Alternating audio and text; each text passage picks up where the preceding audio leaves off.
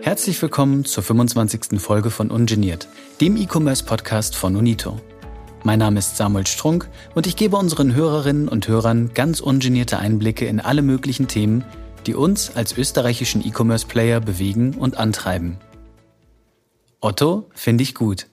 Und das schon seit 30 Jahren in Österreich. Deshalb wollen wir die heutige Folge dieser Unito-Marke widmen. Im Besonderen den Menschen, die sie prägen und geprägt haben. Und so habe ich heute auch mehr Gäste als gewohnt im Podcast. Ich spreche mit Jenny Bliem und Andreas Luttenberger darüber, wie sich die Arbeitsinhalte bei Otto im Laufe der Jahre verändert haben. Und im Anschluss daran frage ich Waltraud Neuhold und Tamara Schwarz, wie es als Lehrling bei Otto ist bzw. war und wie sich die Kultur verändert hat. Hallo Jenny, hallo Andreas, schön, dass ihr dabei seid. Hallo. Hallo. Die Hörer kennen euch beide ja noch nicht, also vielleicht könnt ihr euch ganz kurz vorstellen, erzählen, was ihr bei Otto macht und wie lange ihr schon dabei seid. Jenny, magst du anfangen? Sehr gerne. Ich bin jetzt seit acht Jahren im Unternehmen und bin mittlerweile für das Kundenbindungsprogramm Otto Up verantwortlich und kümmere mich bei uns aber auch um die Kundenkommunikation im Allgemeinen und ähm, betreue Aktionen und Kampagnen. Super. Andreas, wie ist es bei dir? Ich bin seit Anfang dabei, also schon diese vielen Jahre, bin immer im Vertriebsumfeld unterwegs gewesen, Vertriebssteuerung, Vertriebsplanung, Controlling, in diesen Tätigkeiten. Und das ist eigentlich die vielen Jahre äh, die wesentliche Tätigkeit gewesen, ja. Und ist oh. ja auch. Wow, also ein echter Veteran bei Otto.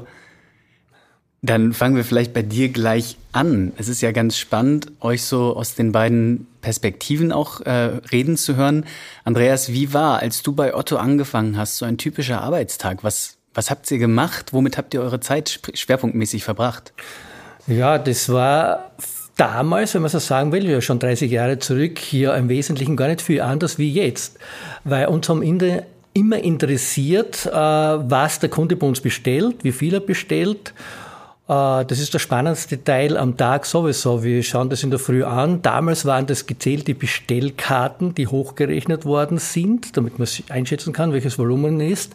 Jetzt ist es natürlich eine Statistik und so weiter, wo man das absehen kann. Und wenn man diesen Tageswert alleine schon sieht, hat man schon ein gute, gutes Bild wie die Woche ausgehen wird, wenn man das zum Beispiel am Montag anschaut. Man hat ein gutes Bild, ob man im Kurs ist, ob der Plan, den man gemacht hat, passt oder ob man sich schon Gedanken machen darf, äh, wie man da was irgendwie korrigieren oder verändern kann. Das diese, diese Bestellkarten, von denen du gesprochen hast, wo kamen die her? Ja, jeder, das Werbemittel war ja ein Printwerbemittel und das Printwerbemittel hatte am, am Cover Bestellkarte oder auch im Katalog drin eingelegte Bestellkarten. Und welch, welches Medium gab es? Es gab eben diesen Postweg, wo die einzelnen Artikel her aufgezeichnet worden sind, also vom Kunden her eingetragen worden sind. Und alternativ äh, Telefon halt. Aber diese beiden Bestellwege gab es. Ja, mhm. Sonst, äh, das war so. Jetzt ist natürlich vieles anders und so weiter. Ja. Mhm. Wirklich spannend. Jenny, du betreust ja heute das Kundenbindungssystem. Wie interagiert ihr heute mit dem Kunden? Es ist wirklich ähm, spannend, wie sich das verändert hat. Vor allem ähm, sind einfach täglich neue Anforderungen, weil immer wieder auch neue Technologien und Kommunikationswege dazukommen. Und gerade beim Kundenbindungsprogramm ist es so, dass wir wirklich versuchen, äh, unsere Kundinnen ähm, auf allen Wegen abzuholen. Und ja, also es ist schon noch auch immer ein wichtiger Teil, auch die Kundinnen im Print abzuholen, vor allem eben unsere ähm, treuen Otto-Ab-Kunden. Aber es wird halt auch vieles mittlerweile über die App abgewickelt. Äh, wir bedienen Hörfunk, wir bedienen TV.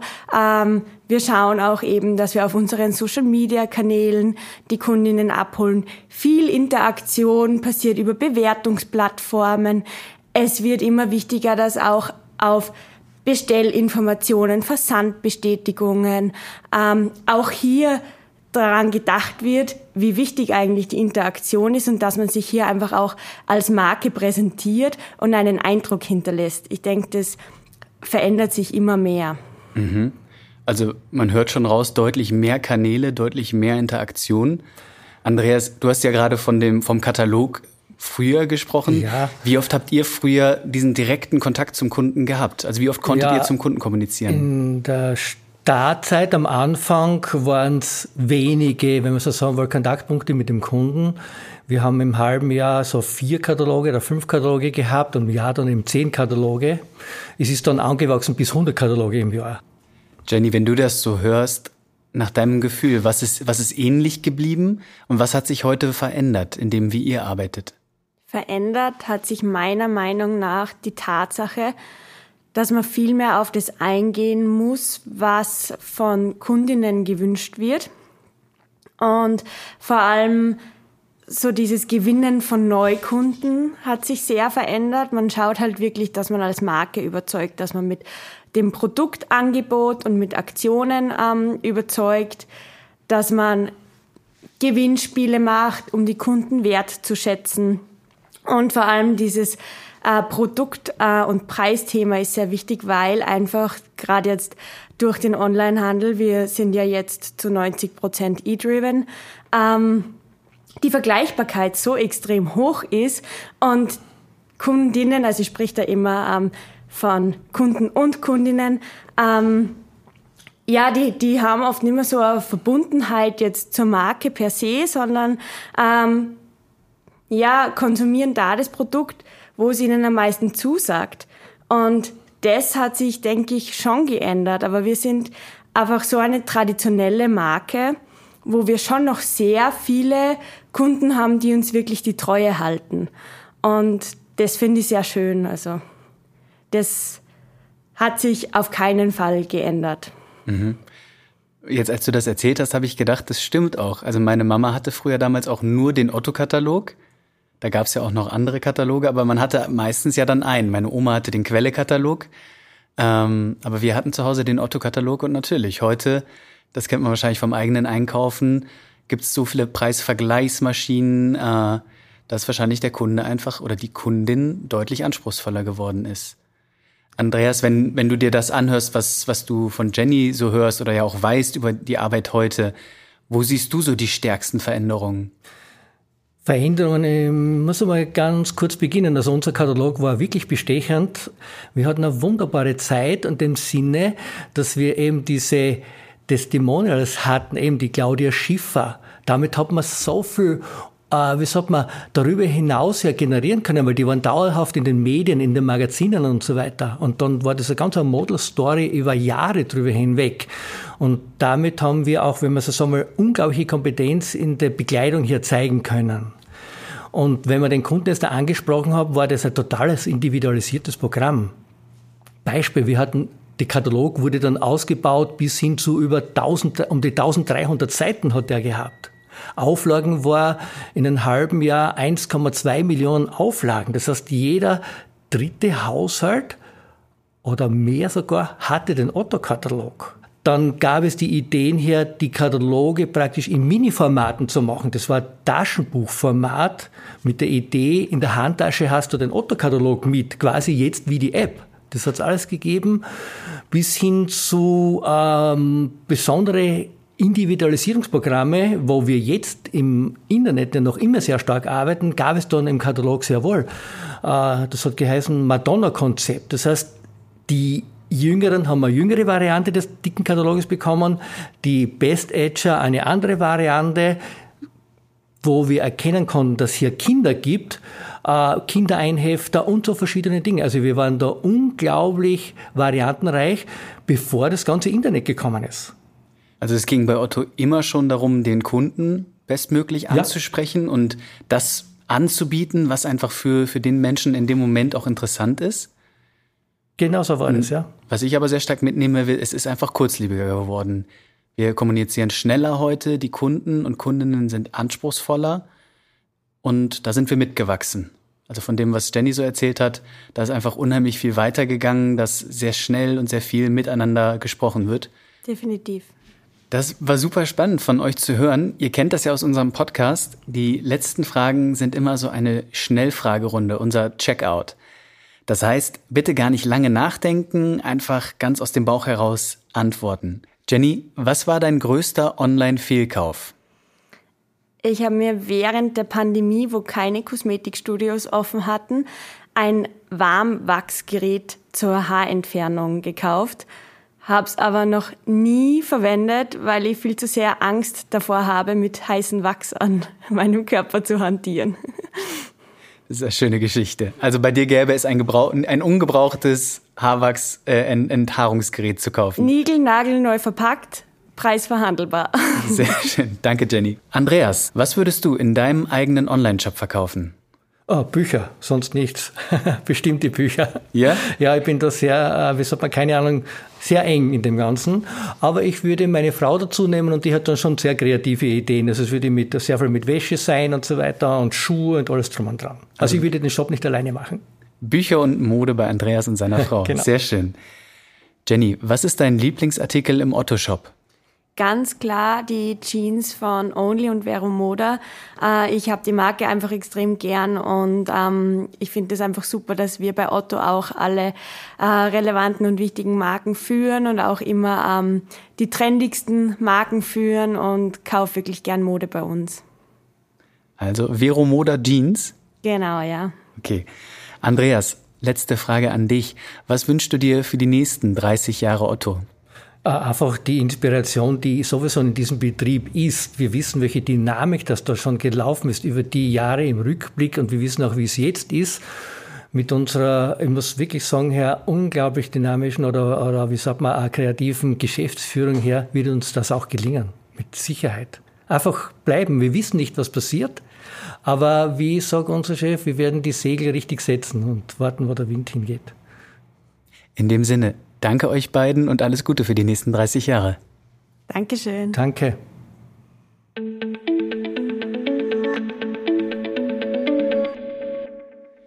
So, vor mir sitzen über 30 Jahre Otto-Erfahrung.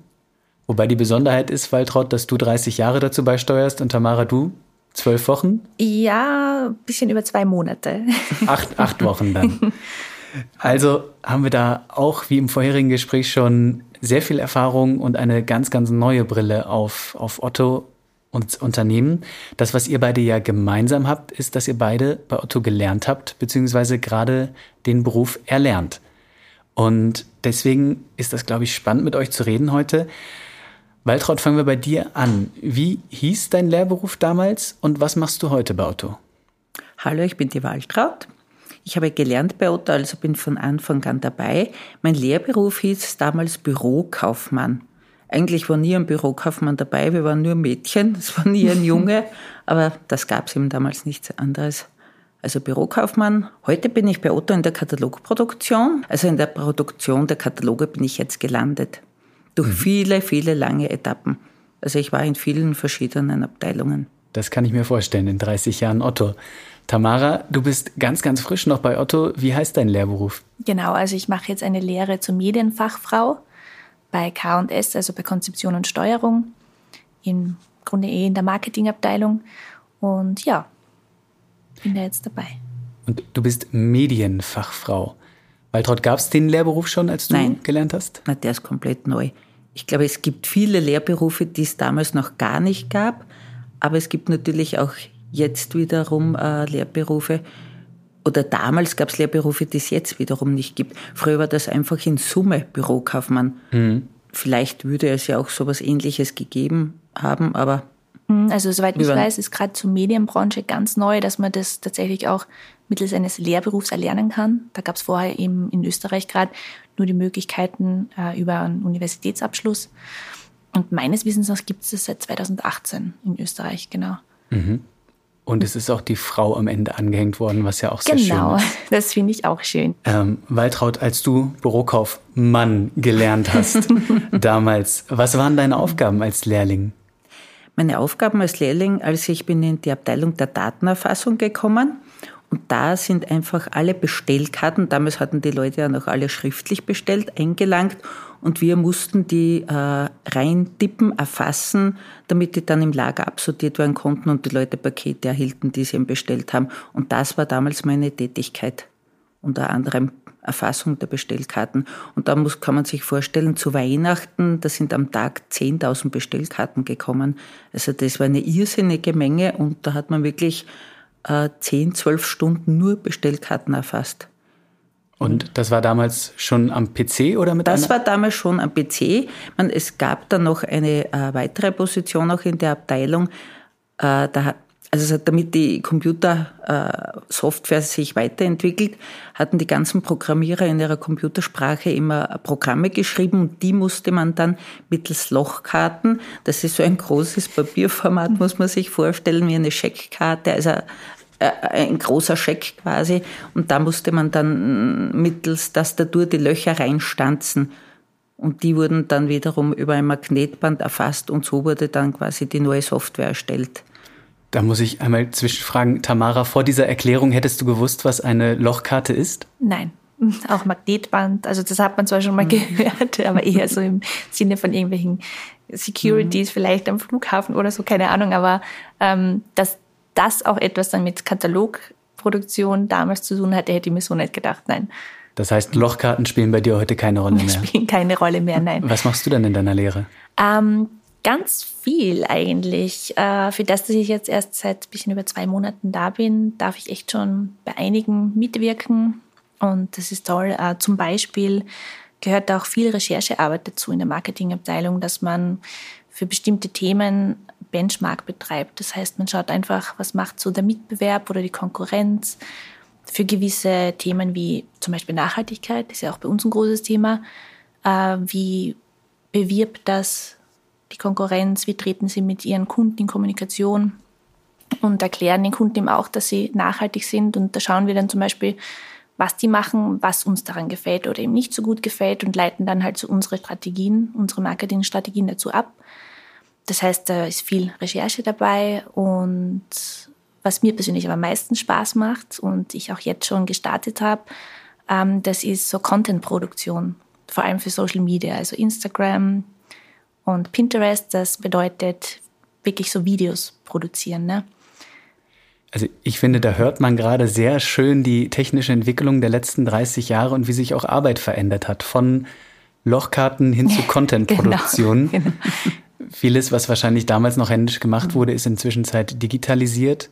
Und viel von der mhm. Zeit und Arbeit stecken wir heute in den Kontakt zu unseren Kunden hinein. Ganz spannend ist ja aber auch, wie hat sich die Kultur bei Otto verändert? Waltraud, als du damals angefangen hast, wie wurde man da so als Lehrling wahrgenommen? Äh, wie wurde miteinander umgegangen damals? Also da hat sich sicherlich einiges getan, sage ich mal.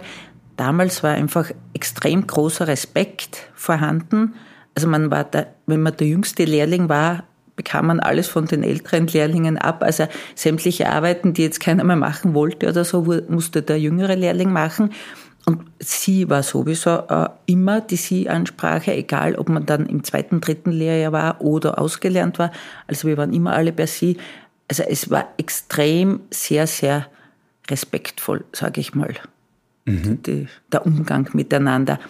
Und wie gesagt, der, der jüngste Lehrling musste dann einfach alles machen was mhm. andere dann nicht wollten. Also was, was zum Beispiel? zum Beispiel, äh, die eine brauchte immer ihre Zigaretten, der andere musste ich ihre Milch holen, die hat am Vormittag immer Milch getrunken, die dritte, der musste ich das Essen aufwärmen, also so wirkliche, ja, Lehrlingsarbeit. Lehrlingsarbeit, ja, genau. Ganz Tamara. Macht man solche Lehrlingsarbeiten heute auch noch? Nein, also es gibt heute schon auch noch Lehrlingsarbeiten, aber da gehört eher so ähm, der tägliche Gang runter zur Poststelle dazu. Einfach schauen, ist Post da, sind Pakete da für die Kollegen, ähm, solche Dinge. Also ich musste noch kein Essen warm machen für jemanden. äh, ja, und der Umgangston, der hat sich definitiv gewandelt. Mhm. Also ich bin jetzt eben seit Februar hier und das war schon im Assessment-Verfahren so, dass die Kommunikation nur auf der Du-Ebene passiert. Ähm, da war ich von vornherein mit allen per Du. Und das finde ich halt schön. Und das ist natürlich ein extremer Wandel, weil so wirst du ganz anders aufgenommen vom Team. Ähm, man fühlt sich von vornherein, würde ich auch sagen, wohler und ganz, ja, kann mehr so auf Augenhöhe arbeiten. Auch als Lehrling. Mhm. Ne? Das, das finde ich schon schön und wichtig. Also, dass ich dann auch am ersten Tag mein erster Arbeitstag zum Beispiel begann um 9 Uhr.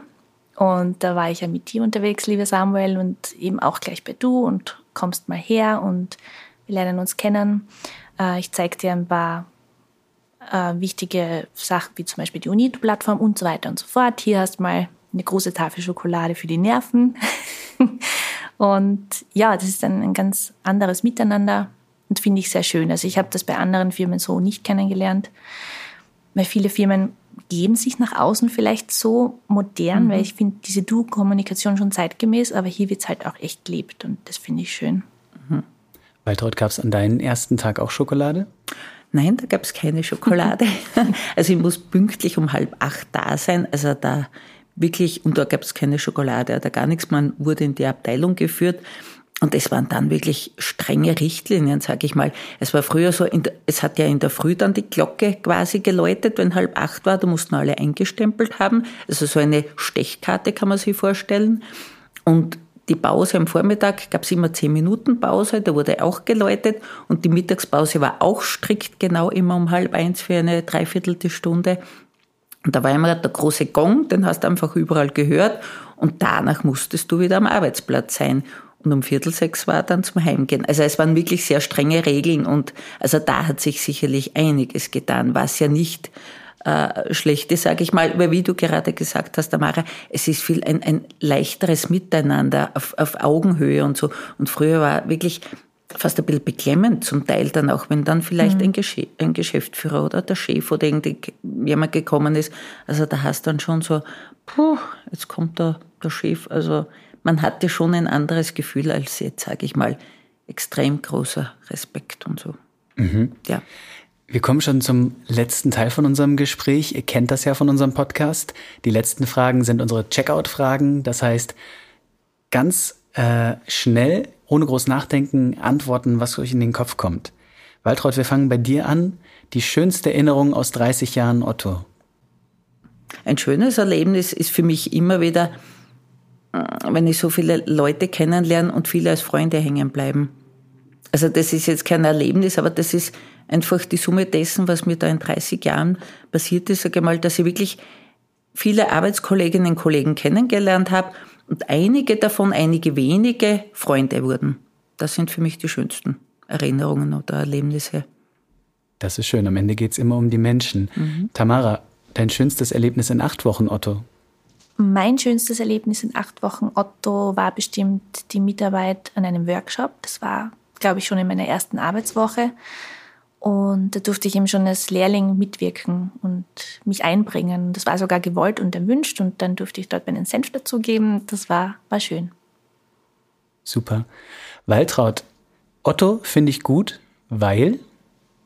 Otto finde ich gut, weil er einfach ein ganz, ganz toller Arbeitgeber ist. So sozial und, und wirklich, also es, für mich gibt es keinen besseren Arbeitgeber. Man, okay, ich kenne vielleicht keinen anderen, aber vom Hören und Sagen kenne ich viele andere und Otto ist wirklich ganz ein toller Arbeitgeber. Die gehen so auf die Menschen ein. Also super. Tamara, das wünsche ich mir für die nächsten 30 Jahre Otto. Dass es so weitergeht. Super. Danke euch beiden, dass ihr dabei wart und alles Gute für die weitere Lehre und die weitere Zeit bei UNITO. Dankeschön. Danke auch. Danke. Das war sie schon wieder, die 25. Folge von Ungeniert, dem E-Commerce-Podcast von UNITO. Beim nächsten Mal wird's innovativ. Ich spreche mit Annika Hamister, Innovationsmanagerin in der Otto Group, darüber, welche Neuerungen den Onlinehandel erwarten und was wir tun, um dabei vorwegzugehen. Es wird also spannend. Ich freue mich, wenn ihr wieder einschaltet. Die nächste Ungeniert-Folge erscheint am 1. Juni, wie immer mittwochs. Bis dahin, macht's gut. Ungeniert gibt es überall, wo es Podcasts gibt. Auf Apple, Spotify, Google oder Deezer. Abonniert uns und gebt uns ein Like. Wir freuen uns über jedes Lob dieser Art aber auch über konstruktive Kritik, gerne per E-Mail an podcast.unito.at. Ich bin Samuel Strunk und ich freue mich, wenn ihr uns wieder zuhört. Servus und bis zum nächsten Mal.